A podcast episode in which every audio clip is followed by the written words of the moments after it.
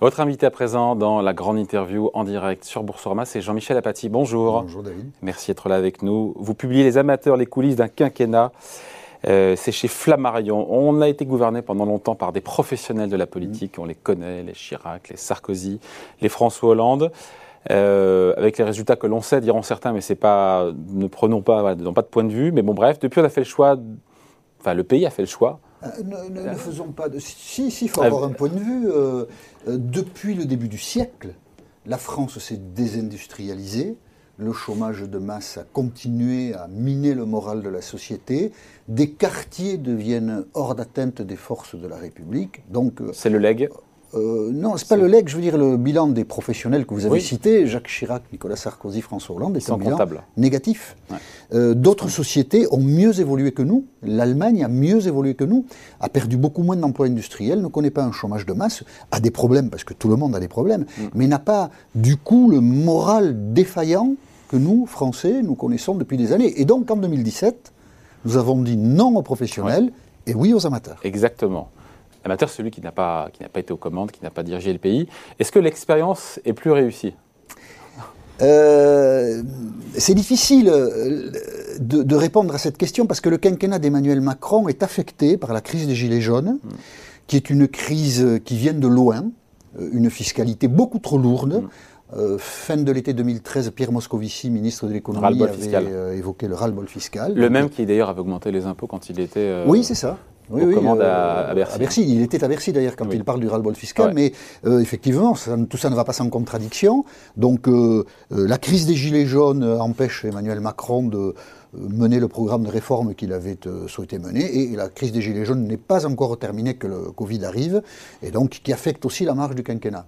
Porter un regard sur le quinquennat d'Emmanuel Macron n'est pas facile parce que c'est deux crises qu'il subit d'une certaine manière, à laquelle il a des réponses en général, C'est une crise par quinquennat. Là, il y en a deux. Oui, il y en a deux, et puis deux crises euh, un peu inattendues, violentes, euh, déstabilisatrices. Donc, euh, quand Emmanuel Macron, s'il est candidat à un nouveau mandat, se représentera devant les Français, son bilan sera mince.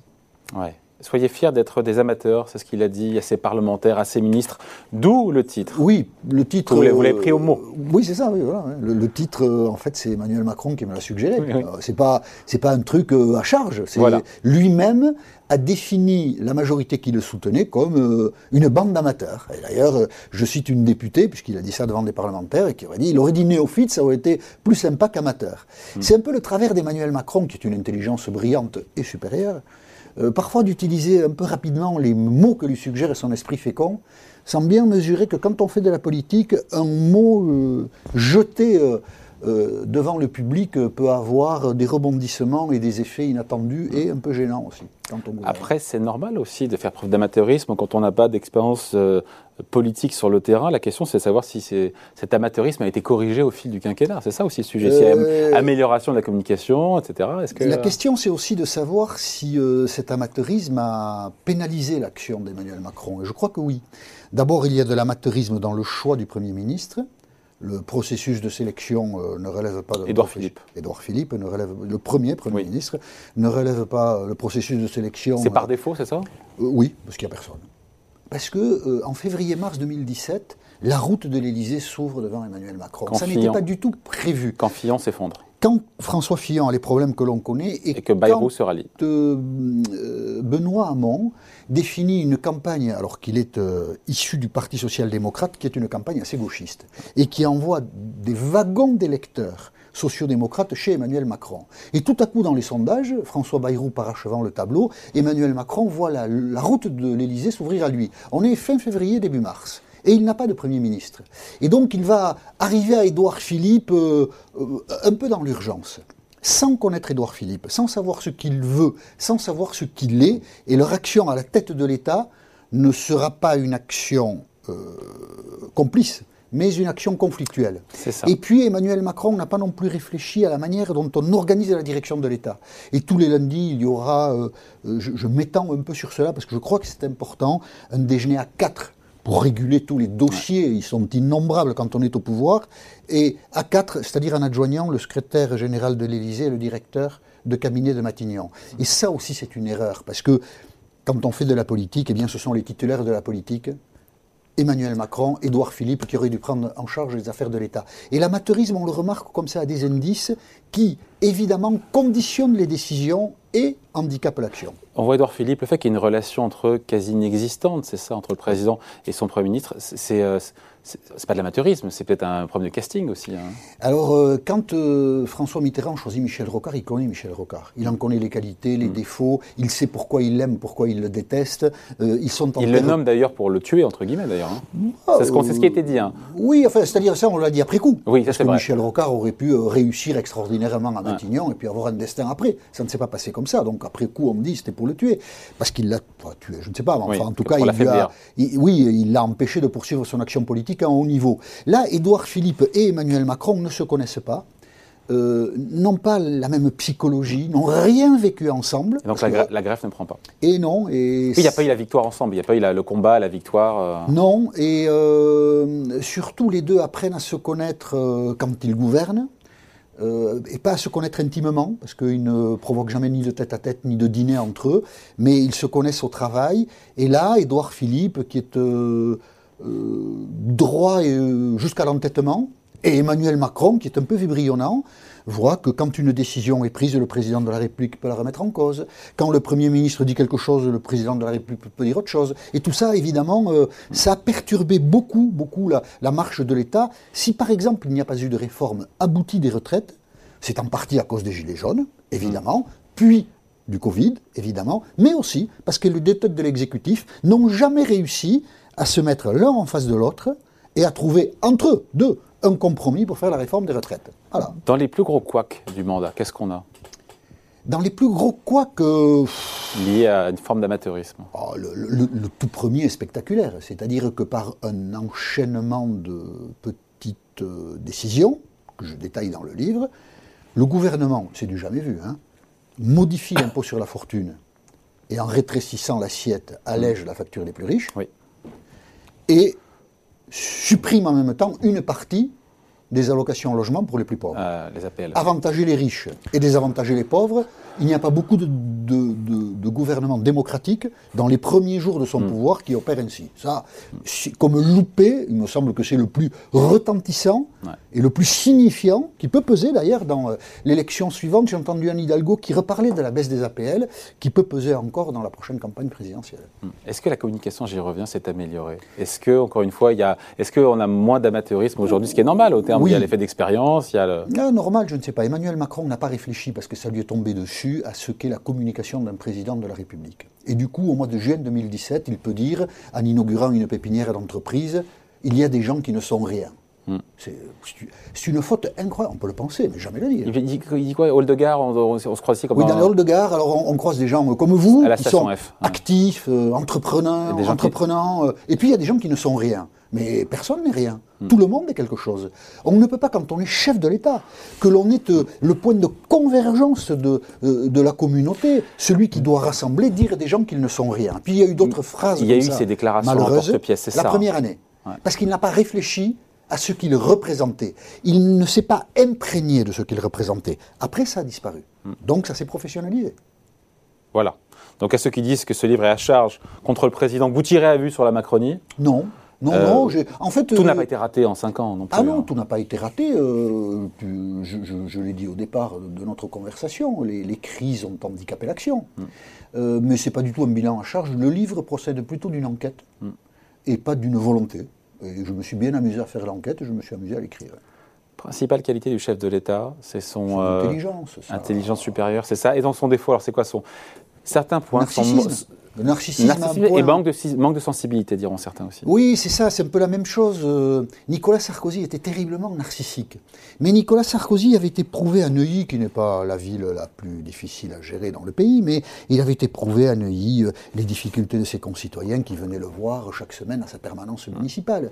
Euh, Emmanuel Macron, son intelligence l'a porté dans des mondes divers et toujours dans une forme de réussite et d'admiration de la part des gens qu'il croisait, qui ont construit une personnalité, oui, très narcissique. Et je pense que c'est dur de gouverner. Tous les coups qu'il a ramassés au pouvoir, parce qu'il en a ramassé beaucoup, euh, la crise des Gilets jaunes notamment, il a été pris à partie ou puis envolé par des gens qui euh, ne voulaient rien moins, c'était ce qu'il disait, on va te tuer. euh, tous les coups qu'il a pris au pouvoir, parce que c'est dur le pouvoir. François Hollande dit que présider, c'est présider les crises en France, lui ont sans doute appris à mieux parler, et donc un peu d'humilité. Et donc il faudra voir ce que ça donnera dans une deuxième campagne s'il est candidat à un deuxième mandat. S'il est candidat, évidemment. Soyons prudents. Oui, euh, soyons prudents. Chacun est maître de son destin. Euh, son absence de proximité aujourd'hui avec, avec les Français, c'est un truc qui revient souvent. Dans... Est-ce que c'est un problème de fond qu'il n'a pas résolu? Il faudra voir quand il dira je suis candidat à un deuxième mandat, s'il le dit. Oui, s'il le dit, hein. S'il le dit, comment ce sera accueilli par les Français? Est-ce que les Français auront envie de continuer avec lui ou pas Et ceux qui n'auront pas envie de continuer avec lui, pourquoi? Parce qu'il les aura déçus, il les aura froissés, il aura montré de lui une image qu'ils n'ont pas aimée. Ça, on le comprendra mieux quand il dévoilera son intention. S'il veut faire un deuxième mandat, euh, eh bien, on comprendra quel est son rapport avec l'opinion publique après avoir gouverné pendant cinq ans. On a vu lors de la crise des Gilets jaunes, je pense même qu'on en a été étonné, que beaucoup de gens concevaient à son égard, et ça n'est pas justifié et défendable d'ailleurs, une forme de violence qui pouvait aller jusqu'à des décapitations symboliques. des- C'était assez. Après, dans les sondages, il, il est toujours entre 24 et 30% au premier tour. Alors, dans les sondages, il est toujours au quart de l'électorat en Oui, termes toujours. d'intention de Toujours. vote et il n'a aucune alliance, euh, aucun réservoir de voix. Voilà. Il est dominant. Hmm. Parce que tout le reste est plus faible. Les Républicains, grand parti de gouvernement, ils sont pesés à 15. Quand euh, euh, on prend le candidat qui euh, paraît être le plus solide chez eux, Xavier Bertrand. 15, c'est historiquement bas. Donc Emmanuel Macron, au quart de l'électorat, est dominant. Les socialistes sont à 5. hein. donc, euh, euh, Ce qui Emmanuel lui Macron- assure quasiment pour l'instant d'être Ah. qualifié pour le second tour. ah, voilà, d'être qualifié pour le second tour, mais qui ne lui donne pas de second tour, qui ne lui donne un second tour que par effet repoussoir Ouais. du candidat qui sera opposé à lui. Ça dit quand même une démocratie euh, très fragile, très faible. C'est un problème, bon, on vit avec, mais tout de même, euh, ce- le- si la réélection d'Emmanuel Macron apparaît aujourd'hui le plus probable s'il est candidat, ça n'est pas une réélection triomphante. Et d'ailleurs, Emmanuel Macron, lors de son premier mandat, bénéficiait précisément Oui. de, cette nouveauté. nouveauté. Oui. Aujourd'hui, ça n'est pas le cas. Et voilà. Et la seule nouveauté dans cette campagne, Ah, la seule nouveauté, c'est Éric Zemmour. Et Oui. ben voilà. Pourquoi juste Pourquoi si peu de nouvelles têtes qui émergent à droite? On a Valérie Pécresse qui était euh, ministre du budget sous euh, euh, sous Jacques Chirac, euh, euh, Xavier Bertrand, je veux dire pareil, ministre de la santé sous, Jacques Chirac, Anne Hidalgo. Il y a- il y a- pourquoi peu de nouvelles têtes émergent? pour des fonctions de cette importance, il est sain que euh, nous ne serions pas confrontés à des nouvelles têtes. Hmm. Euh, diriger l'État, ça demande quand même euh, un peu de pratique de, de l'action gouvernementale. Il faut, il faut qu'il y ait du renouvellement quand même aussi. de hein. l'action politique. Il y a du renouvellement. Valérie Pécresse n'a jamais été candidat, Xavier Bertrand n'a jamais été candidat, euh, Éric Zemmour n'a jamais été candidat, Anne Hidalgo n'a jamais été candidate à l'élection présidentielle. Il y a du renouvellement. C'est pas c'est pas la question du renouvellement. Ce sont des gens d'expérience que nous avons devant nous depuis longtemps. Éric Zemmour, c'est tout neuf. Hmm. Ah, pour le coup, euh, euh, et, et son succès euh, en un mois et demi de cette pré-campagne est, spectaculaire. C'est inédit quasiment, non D'avoir en un mois un candidat qui passe de 3, 4, 5 à 16 ou Euh, 17. quand quelqu'un qui n'avait jamais fait de politique, oui, je pense que c'est inédit. Oui, c'est inédit. sur quelle base ça repose essentiellement la dénonciation du nombre de musulmans et de la pratique de l'islam en France. Donc c'est une base étroite. Est-ce que cette, c'est c'est pas une base étroite, pas en termes d'intention de vote, parce qu'il y a 17%, mais une base intellectuellement étroite.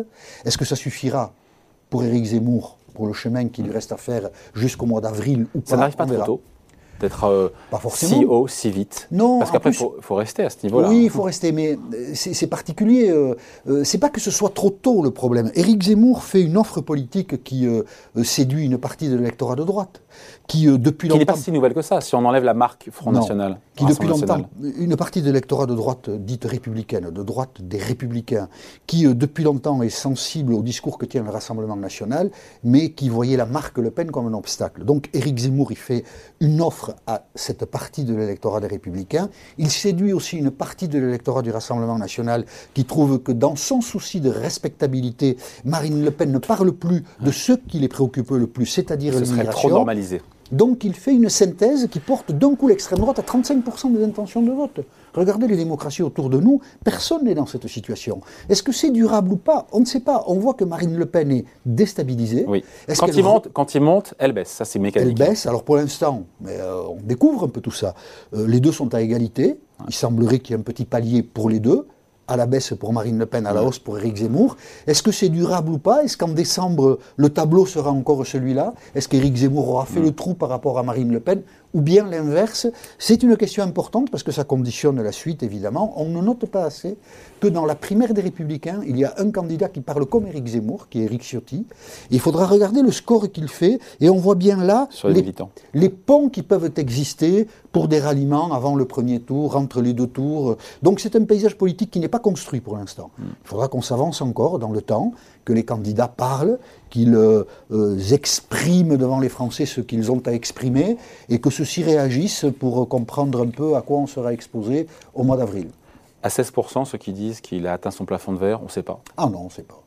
Non, non, euh, on ne sait pas, en fait on ne sait rien.